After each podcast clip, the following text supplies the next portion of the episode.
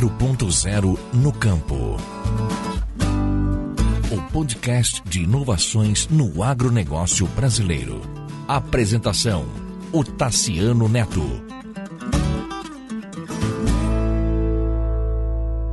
Olá, tudo bem? Este é o episódio número 76 do podcast 4.0 no campo. Eu sou Tassiano Neto, Industry Partner da Elo Group, uma consultoria especializada em tecnologia, analytics e gestão, e também atuei como secretário de Agricultura do Espírito Santo.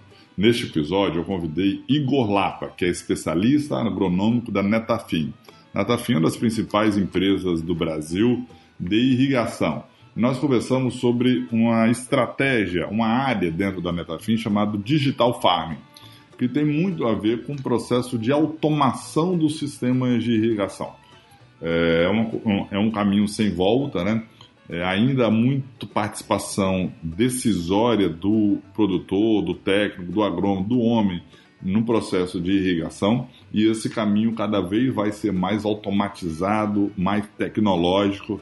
Nós conversamos sobre isso, conversamos sobre inteligência artificial, é, demos um, uma, uma, viajada super legal aí em alguns temas que, que interessam né, a agricultura brasileira e essa agricultura, sobretudo a agricultura irrigada do Brasil, é uma agricultura que cresce muito em diversas culturas, em diversas regiões é, brasileiras. Eu vou soltar agora a entrevista é, com o Igor Lapa, agora para você ouvir. Um abraço.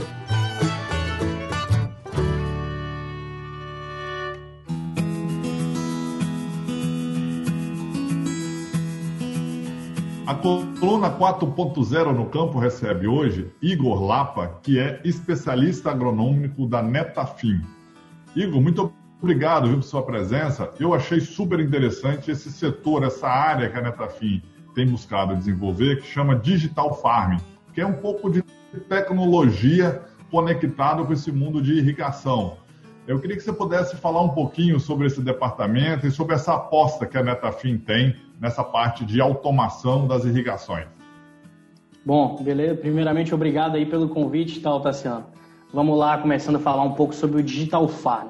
A Netafim sempre acreditou muito nessa questão de trazer tecnologias para o campo, né? Integrar a, a, a irrigação por gotejo, que foi uma super inovação para a época, né?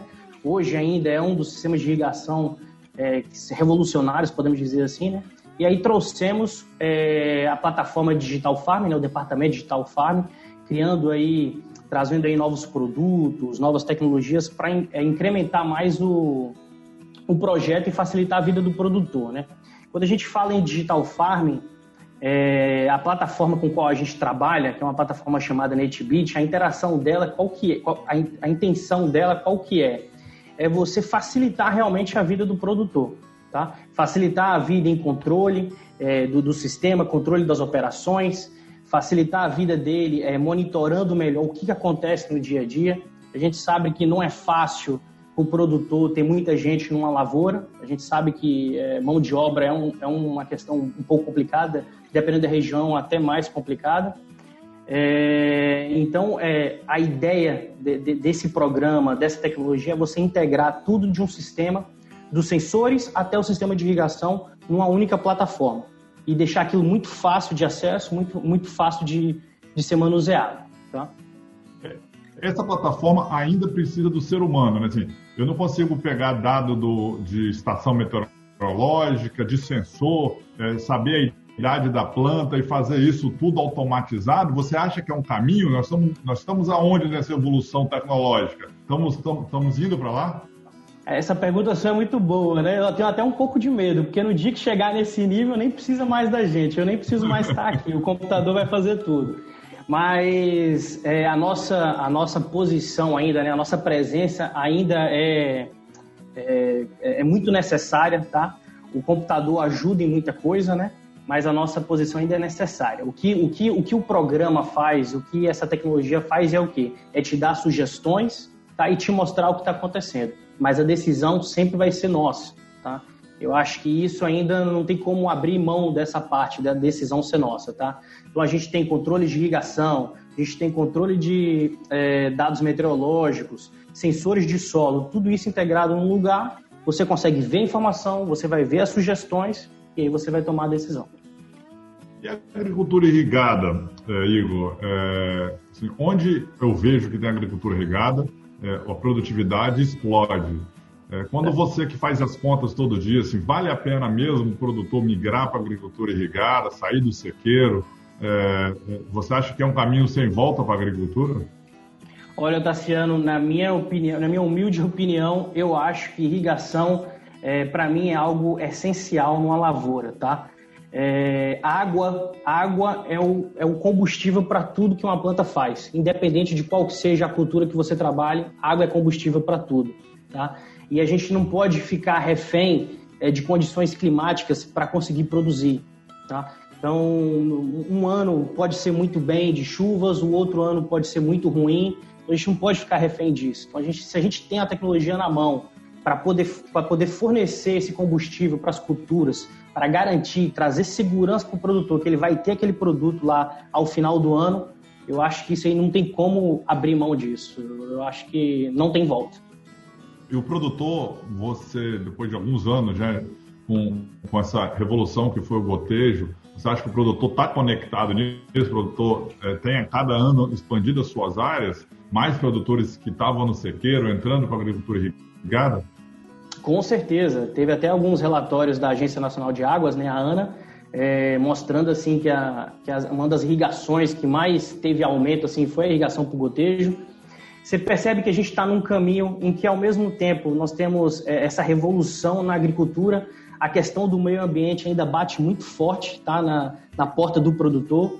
Então, água à medida que o tempo for passando, a gente sabe que a questão da água vai ficando cada vez mais complicada. Então, quando a gente tem um sistema que utiliza aquele recurso hídrico com muito mais é, cautela, vamos dizer assim, né, com muito mais eficiência, é, eu acredito que a gente está indo no caminho certo, tá? Porque essas questões ambientais realmente tendem a ficar mais complicadas no futuro.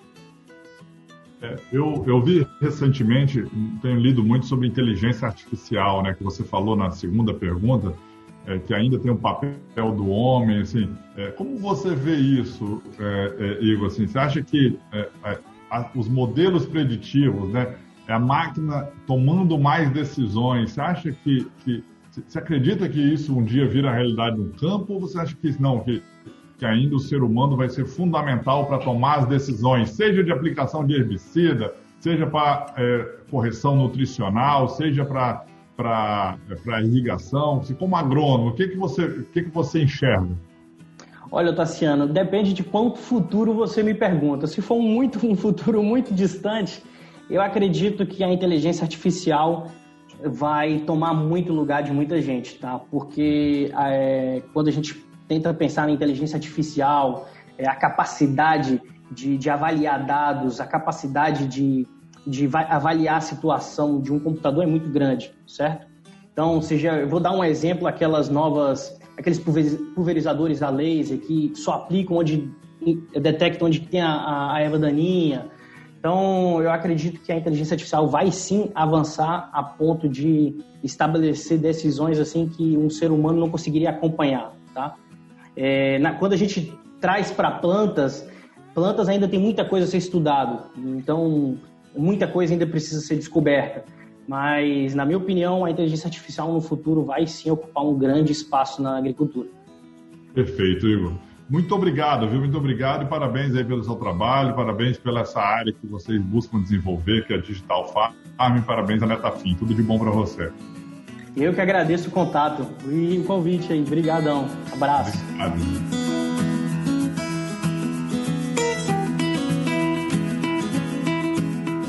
E aí, o que, que você achou? O Igor é da Netafim, mora na cidade de Porto Seguro, no sul da Bahia, conhecida aí por todos os brasileiros, e faz um trabalho bacana no sul da Bahia, no Espírito Santo, de assistência técnica para o produtor através é, dos produtos da Netafim. Muito obrigado é, por, por, a sua companhia. Lembrando que desde o início da semana nós estamos, você se quiser, pode ajudar a manutenção desse podcast para produção, né? Que eu, como sempre falo, assim, o meu trabalho é absolutamente voluntário, eu adoro fazer isso, levar informação para você, mas existe um custo de produção e nós fizemos lá uma assinatura é, algumas possibilidades de assinatura no PicPay, é só você digitar 4.0 no campo e você tem quatro opções de assinatura para mensalmente ajudar é, o podcast. Em algumas delas você recebe um voucher para no site da Heavy Coffee, que é uma plataforma referência em café de qualidade no Brasil, você receber mensalmente na sua casa é, esse voucher, é, esse café. E esse mês tem, tem dois cafés que eles selecionaram de muita qualidade. Esse mês tem dois cafés capixaba, dois cafés arábicas, um da região de, de Pedra Menina, é, através do produtor Alexandre Lacerda, e outro na cidade de Venda Nova, do Zé Rubens. Dois, dois produtos excelentes que você vai encontrar no site da Heavy Coffee a partir do voucher que você recebe do 4.0 no campo, a partir da assinatura de algum daqueles planos que você vai ver lá detalhada no PicPay. Muitíssimo obrigado por sua companhia, um forte abraço e fique com Deus.